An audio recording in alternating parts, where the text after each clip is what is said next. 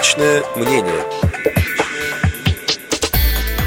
27 января состоялось совместное с Рособорнадзором РФ выездное заседание рабочей группы по образованию людей с ограниченными возможностями здоровья при комиссии при президенте Российской Федерации по делам инвалидов.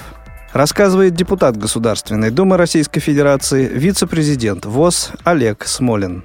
27 января Московском государственном гуманитарно-экономическом университете состоялось выездное заседание рабочей группы по образованию людей с ограниченными возможностями здоровья при президентской комиссии по делам инвалидов совместно с Рособорнадзором Российской Федерации. Выездное заседание рабочей группы вместе со мной, а мне доводится быть заместителем руководителя этой рабочей группы, руководить ею по-прежнему Ольга Юрьевна Васильева, ныне министр образования и науки Российской Федерации. Так вот, выездное заседание вместе со мной вел заместитель руководителя Рособорнадзора Анзор Ахмедович Музаев.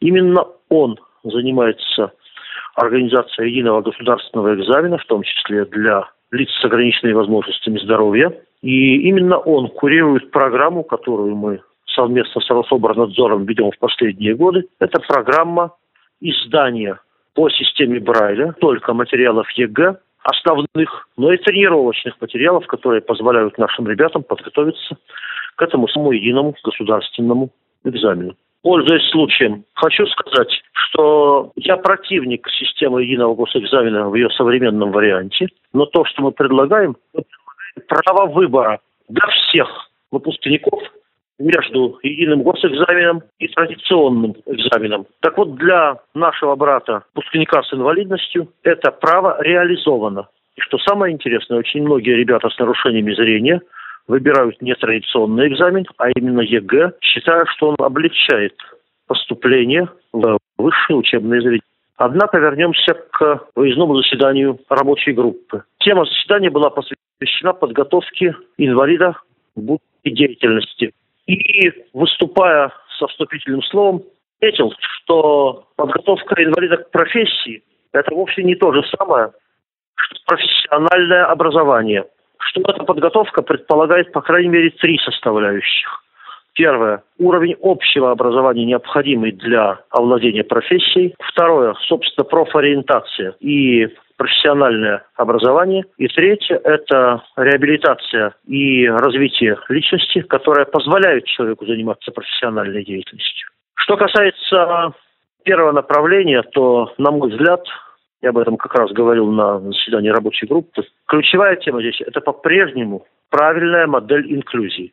Ну, например, мы всегда считали, и при правильной модели справедливо, что преимущество инклюзии перед системой образования – это более легкое вхождение в большой мир. Однако сейчас выясняется, что как раз из инклюзивного образования довольно часто приходят ребята, не подготовленные к самостоятельной жизни. Нас в коррекционной школе учили навыкам самообслуживания и так далее, и так далее, а, как ни странно, мне все чаще приводят примеры, когда приходит парень из инклюзии в коррекционный интернат, не зная системы Брайля. Или выбирает парень в качестве будущей специальности учителя физкультуры в Московском педагогическом государственном университете, но при этом не может передвигаться без помощи мамы. Какой он учитель физкультуры? Поэтому правильная инклюзия остается одним из главных направлений, одной из главных проблем для того, чтобы ребята с инвалидностью могли заниматься профессиональной работой. Не раз приводил примеры из американского опыта, где по сообщению вице-президента Американского фонда слепых 75% людей с инвалидностью по зрению безработны. Вряд ли нам нужно повторять этот опыт. На рабочей группе были представлены весьма интересные примеры положительные, ну, в том числе, скажем, Финской школы-интерната, Кисловодского колледжа, который готовит незрячих массажистов, средний уровень которых выше среднего уровня массажистов в России. В итоге мы намерены принять специальные рекомендации и обсудить их с министром образования и науки Ольгой Васильевой. Кстати, если у слушателей радио ГОС будут предложения, что можно было бы включить в такие рекомендации, можно на сайт Смолин.ру, либо на электронную почту smolinsobakaduma.gov.ru. Мы продолжаем работу, связанную с образованием людей с ограниченными возможностями здоровья. О выездном заседании рабочей группы по образованию людей с ограниченными возможностями здоровья при комиссии при президенте Российской Федерации по делам инвалидов рассказывал депутат Государственной Думы Российской Федерации, вице-президент ВОЗ Олег Смолин. Личное мнение –